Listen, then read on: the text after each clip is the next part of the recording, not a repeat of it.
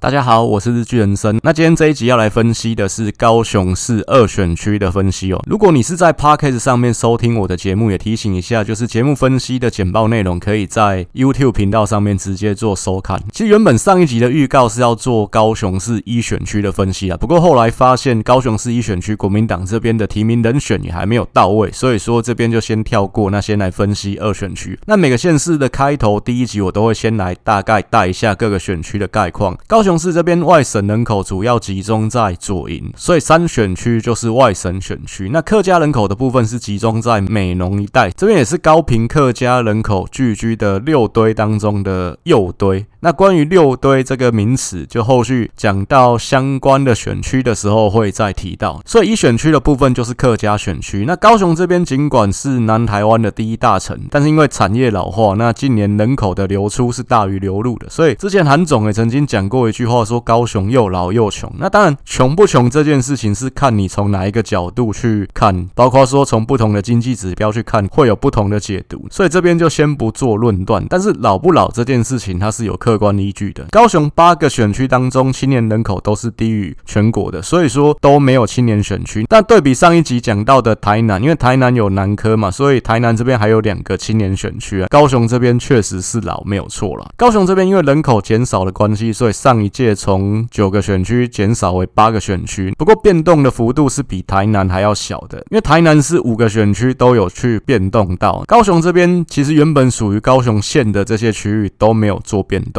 左南的部分也是没有变动，简单说是把原本市区的其中四个选区并作三个选区而已。那基本盘的部分是原本属于县区的第二选区跟第四选区是深绿的选区，原本属于市区这边的第五选区跟第八选区是浅绿的选区。那其他四个选区都是五五坡的区域。那今天要分析的二选区，二零零八的当选人是国民党的林义士，那二零一二、二零一六跟二零二零这三届的当选人都是民进党的邱志伟，所以这个选区也是经历过了一次的政党轮替哦。那这个选区的范围包括冈山、茄萣、湖内、路竹、永安、弥陀、紫关、桥头这八个行政区。这原本是属于高雄县的区域啊。上一届的选区重划，这个区域是没有变动到的。那其中人口最多的冈山区，那以前也是高雄县人口比较多的几个城镇之一。像之前韩总在选高雄市长的时候，有所谓“攻三山”这个造势活动嘛。所谓的三山就是凤山、冈山跟旗山，这都是高雄县以前人口比较多的地方。旗山其实少一点啊，因为冈山这个区域是空军官校的所在地，所以它有一些眷村啊。另外，它公务人员也是比较多一点，所以冈山这边的基本盘是五五坡的。那其他区域像弥陀这边是浅绿，那像茄萣、湖内、路竹、永安、紫关、桥头都是深绿的区域。那尤其桥头是全高雄最绿的一个行政区。在议员选举的时候，这个选区的八个行政区，它是是分属于两个不同的议员选区的，所以它当然也是比较不利议员要向上挑战立委的。那不过这八个区域当中，包括永安、冈山、紫关、弥陀跟桥头，都是在同一个议员选区。那所以说，如果有议员要挑战立委的话，理论上出自这个选区的议员会相对比较有利一点。那像前面两届国民党的挑战者黄韵涵，他的妈妈就是这个选区的老牌议员，叫做陆淑美。那他之前也当过副议长。民进党这边本来这个选区也有一个议员叫黄秋英，那这届原本也有意要参加初选来挑战邱志伟，不过最后他是被劝退的。所以说，高雄八个选区这一届民进党这边是没有出现需要初选的情况。那这当然也是显示说陈其迈在高雄这边是一个罩得住的大家长。指标性选举回顾的部分，高雄我们只看二零零四的总统大选，那原因是因为二零一零这一届状况比较特殊，就是有杨秋兴脱党参选这个因素。杨秋兴的部分，其实他当然选到后期，有些媒体会说他是在跟黄昭顺竞争蓝营选票。不过我们仔细去交叉分析，陈局的部分，他还是有受到杨秋兴的影响啊。其实我们仔细去看每一个行政区的一个结果，你像说高雄县区，刚刚提到这个桥头，它是全高雄最绿的一个行政区，当时陈局只拿到五十六趴，在二零一零的那一届。一般来讲，这个区民进党随便选应该都是六成以上的。交叉分析之后的一个个结果，我是觉得原本县区的部分陈局是有受到杨秋兴一定程度的一个影响。市区的部分，因为本来陈局就是高雄市的市长嘛，所以市区的部分其实受到杨秋兴的影响比较小。杨秋兴在市区的得票确实是跟黄昭顺竞争蓝营选票为主。那所以其实二零一零，我如果我们把问题简化是说黄昭顺跟杨秋兴的票是算蓝的，用这样子去做对比的话，其实也会比较失真一点。所以我也不是用这样子去看。那二零一零的部分，我们就先不去看它。二零零四的这次总统大选，阿扁在这个选区是拿到五十九趴，连战是拿到四十一趴，所以是接近六比四这样的一个结果。这也是双方都动员到极限的情况下面，这个区域内蓝绿比例大致上的一个分布。那也可以看得出来，确实这边是一个深绿的选区。接下来我们看历届选举的结果。二零零八我们一样不去看中间选票的部分，那一样摊开二零零四最后一届大选区多席次的选举结果来看，国民党这边确实林义士是大冈山区最强的一个选手，那由他出马当然是合情合理的事情。那不过民进党这边就比较复杂，因为民进党其实最后一届二零零四的时候在高雄县选得很好，他是选上五席的立委，高雄县总共选九席而已，所以民进党在高雄县是过半的。这五个立委里面，除了林岱华，因为他爸是林三郎，之前当过凤山市长嘛，那他的大本营很明显就是在凤山这边，所以凤山这个选区理所当然就是由林岱华去选。那其他的四个民进党的立委，其实他们得票高的区域都是民进党的票仓，就是民进党传统上本来就会选的比较好的那些乡镇，当时还是乡镇啊，因为还没合并。所以说，另外三个选区怎么去分配，当然就是要看民进党整体的一个布局。其实民进党最后呢，这也在高雄的这五个立委里面，实力最强的人是颜文章，他在二零零四那一届选举也是高雄县的第二高票，第一高票就是林义士，因为当时其实原本民进党的主席是游锡堃嘛，那不过选到后期是阿扁把这个主导权又拿回去，阿扁又回来当党主席。之前讲过，因为游锡堃搞了这个排蓝民调，反而让民进党内的一个竞争跟矛盾更加的深化，所以说最后又是阿扁回来当这个党主席。阿扁的一个选战兵推当中，他是认为说，民进党要在改成单一席次两票制的情况下面拿到最大的一个席次，那在高雄的这四席是必须要全部拿到的，所以说他就是要让最强的选手去选最难的区域。那所以颜文章他就是让他去选一选区。那因为一选区这边其实包含好几个客家的乡镇，那对手又是蓝营这边的客家大佬钟少和，所以这个区域在高雄县原本的四个选区当中，是对民进党来说最难选的，那就是让颜文章去选这个选区。那像二选区这边，因为有包含像梓官桥头都是很深绿的地方，那再加上这个选区有桥头，那其实对于家班是有特殊意义的。如果有兴趣的话，可以自己再去查一下这个桥头事件。这讲起来其实要花蛮多时间的，我这边就不去特别再讲桥头事件这个事情。简单说，这个桥头事件的直接关系人就是于正宪的阿公，叫做于登发。所以说，让于家班的人来选这个选区，当然也是比较合情合理的事情。不过当时于正宪他其实也不是现任立委啊，当时还在当立委的是他的弟弟于正道。那不过于正道那一届就二零零八的时候，民进党是把他排入不分区当中，那就是让于正宪来选这个选区。那不过于正宪他最后一次参加选举，其实已经是一九九七年的事情，那个时候是他来选高雄县长连任的时候。高雄县长他当到二零零一年届满，他就是入阁当内政部长。那其实他离开地方有大概六年的时间了。凭良心说，于正宪在高雄县长任内的评价是不如他的妈妈于承月英跟他继任的杨秋兴，甚至他的老婆叫郑桂莲。其实他在地方的风评也是有点糟糕，因为地方就是称呼他老婆叫做红包脸。当然这也是被对手打击的一个点、啊。讲到这边稍微补充一下，其实全台湾七十三个选区，对我个人来讲有三个是和我直接有相关的区域，讲起来会比较有亲切感的。这个区域就是其中一个，这个区域是我的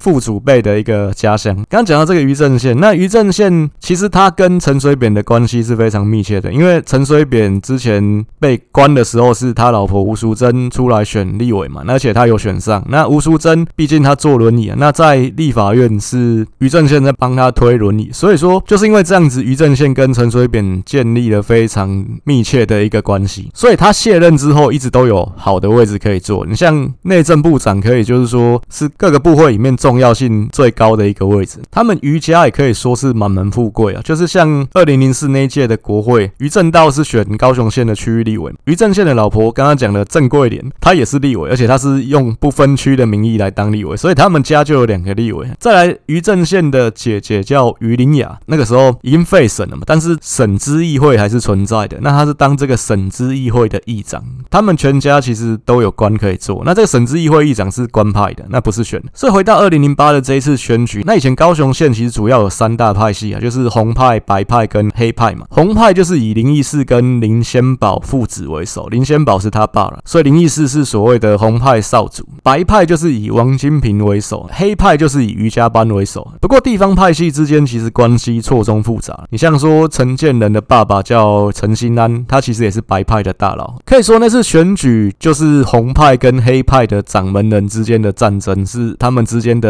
大掐拼。那这个选区理论上比基本盘是民进党占优势，不过那次选举的风向是极端有利国民党的。那那个时候马英九如日中天呢、啊，那再加上其实林义士跟马英九关系也是非常密切，那他们的连结性也是很强，所以马英九的光环是可以分给他的。林义士这个人之所以会崛起，是因为两千年代初期发生的一个事情，叫做吴义化事件。那吴义化是一个台湾跟巴西的混血儿，因为当时不幸他妈妈过世，他爸爸也过世，他爸爸是从事远洋渔业的嘛，所以说那这个吴义化的抚养权要归谁？当时是有这个跨国的官司的，因为他巴西那边的外婆有来争他的抚养权。不过他爸爸死的时候是希望他的弟弟，也就是这个小孩的叔叔来抚养他。那因为这个吴义化他们家是高雄县的嘛，所以说当时是林义士有来出头帮他们家，希望可以让他留在台湾了。但是最后还是他外婆那边打赢了，所以说他最后是在巴西那边长大。那当然，因为这个吴亦化的父亲当时其实有一笔蛮大的保险金啊，所以说这个事情其实当时在台湾也蛮受新闻瞩目的。林义士就是因为这个事情建立了一定的一个知名度，再加上说他后续来讲他的形象。其实一直保持的不错，那所以说林义士那次选举，他是翻转了这个选区，就是让民进党在优势选区吃瘪了。其实以结果论来讲，当时阿扁在高雄县的布局是失败的，因为如果说拿实力比较在线的颜文章来这个选区跟林义士拼的话，是有机会把这个区域守得下来的。不过这都是后见诸葛了。其实很多事情在当下你会有这个战争迷雾，就是你当下你看不清楚全局啊。所以说，我觉得也不能说那阿扁这一个。布局是很笨还是怎么样？因为这部分当下其实就是赌一把嘛，那只是说他赌一把的结果是两个选区都输了。其实阿扁本来就是一个赌性很坚强的人，那其实他赌赢的情况是比赌输的情况还要多了，所以整体来说他还是一个选举上的战神。那时间来到二零一二年，就当时的时空背景下面，陈菊因为杨秋兴脱党的关系，所以一开始当然大家也是觉得说他可能会赢，但是应该不会过半。但是选举的结果。果是陈菊不但赢了，而且还过半，可以说那一仗是打得非常漂亮，那也是奠定他高雄王、高雄后这样的一个地位。当时高雄还有九个选区，那有六席现任的立委是国民党的，就是民进党当时是站在进攻者的一个角色，要来收复失土。二零一零他打赢嘛，所以二零一二中间那只隔一年而已，各个选区的一个表态率都很踊跃，包括不是现任选区的，像一选区、像六选区、七选区、八选区，其实民进党这边都有蛮具实力的强。棒要来选，像一选区就是邱意颖嘛，那六选区的部分是李坤泽，那七选区是赵天麟嘛，八选区是许志杰，他们都是有一定基层实力的选将。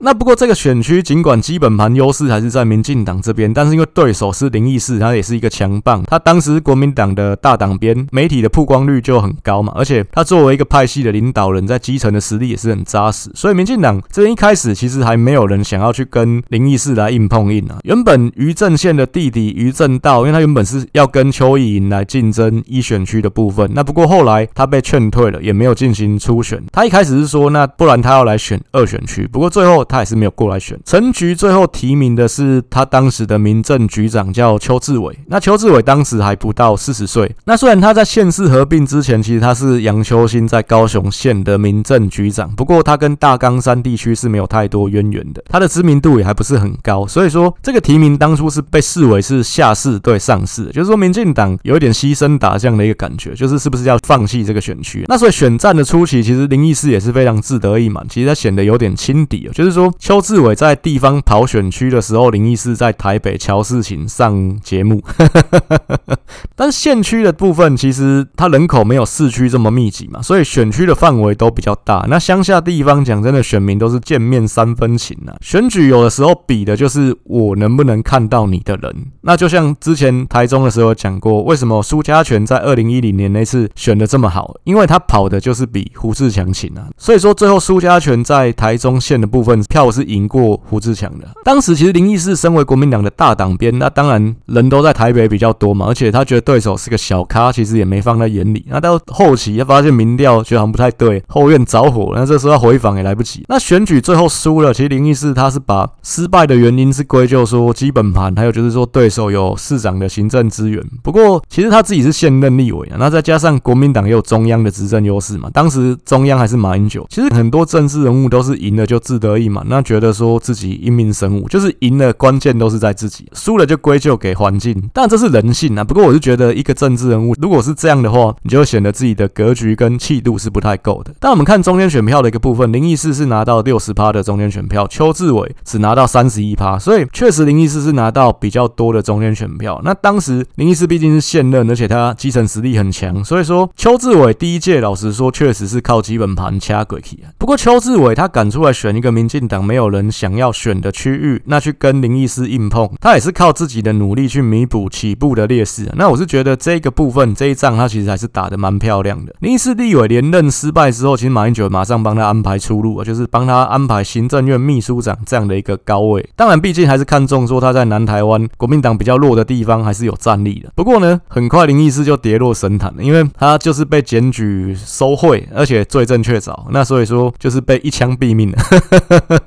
但他在最风光的时候，他曾经自豪说自己是天下第三人，总统阁魁再下来就是他了。那不过呢，他这个人在他政治事业高峰的时候，为人处事是比较高调、比较张扬的。这当然有人说归咎这跟他是谁一样是有关系，因为其实刚刚讲过，原本的掌门人是他爸林先宝。那林先宝当初要交棒的时候，其实他大房也有儿子，那就是说林义士有一个同父异母的哥哥。那不过呢，因为林义士他书念的比较好，他是牙医。那像台湾，尤其南部地方，你当到医生、当到牙医，其实那都是很风光、很了不起的事情。所以说，最后他爸爸就是交棒给他。那虽然他是 C 一样，虽然他是二房的儿子，这其实也是一个合理的事情呢。就是说，你毕竟不是嫡出，你是庶出的儿子，那你今天抢到了这个位置，你多少会想要证明自己，要证明自己真的比较厉害。你爸爸选择你，没有选择你哥哥是对的。所以当然有些时候就会比较高调了。当你相对像高雄县出身的老前辈王金平，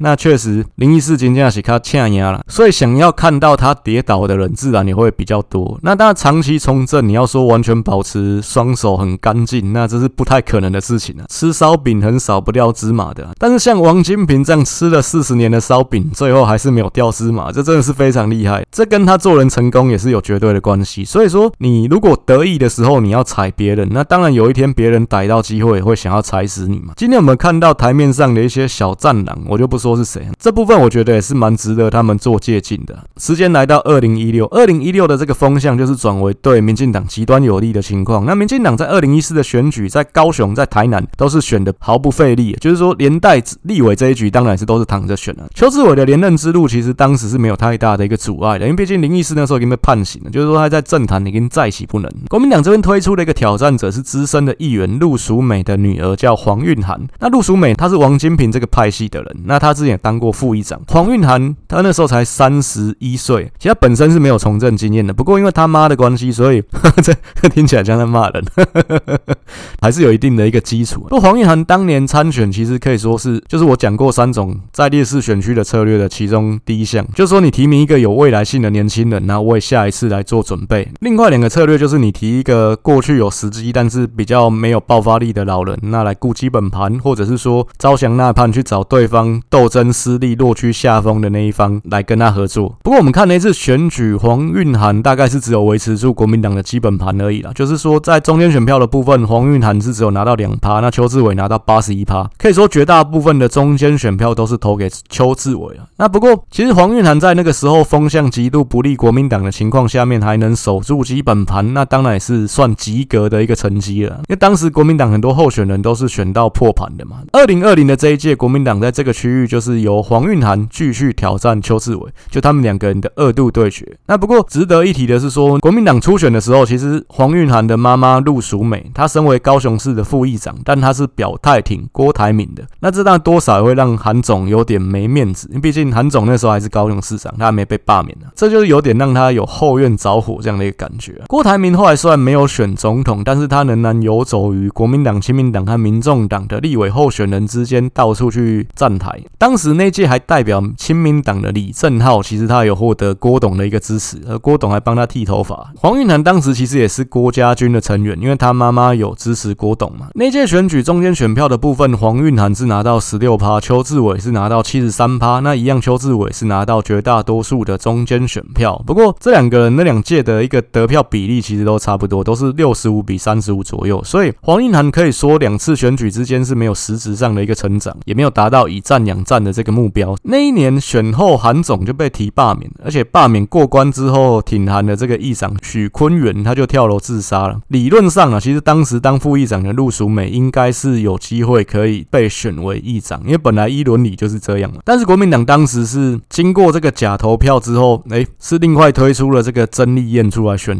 议长，这当然是比较特殊的情况。那虽然说曾丽燕她是经过程序正义，也就是国民党党内的投票是她打败了陆淑美，但是呢，其实一般来讲啊，就是说这种情况还是有所谓的默契，所谓的伦理，不太会硬抢。那尤其在议会这种大家讲究关系的一个地方，那所以可以说是搞得不太好看啊。那去年选后的这个议长选举，就是二零二二年的时候，民进党虽然陈其迈他在选市长的部分是大胜的，不过议员的席次其实民进党加上亲绿的几个议员也只有拿到三十二席而已。那过半要三十三席，因为总共是六十五席嘛，就是还差一席。那在国民党这边，其实理论上他只要拉拢剩下的几个无党籍议员，因为我之前讲过，其实大多数无党籍的议员其实都是偏蓝的，只要能够争取到这些人，他们就有办法在议长这边扳回一城。其实局势是对国民党比较有利的，但是民进党最后呢，硬是成功又用副议长的位置拉拢了国民党其中一个议员，叫做曾俊杰，所以最后曾俊杰就退出国民党，然后再来就是他们又另外拉了其中一个无党议员，所以民进党不仅拿下议长，而且在议会也是形成稳定过半的一个局面。相对隔壁的台南，其实像黄伟哲连续两届议长都搞不定，那我是觉得这个部分确实可以看得出来，陈其迈他是比黄伟哲更罩得住的。一个大家长。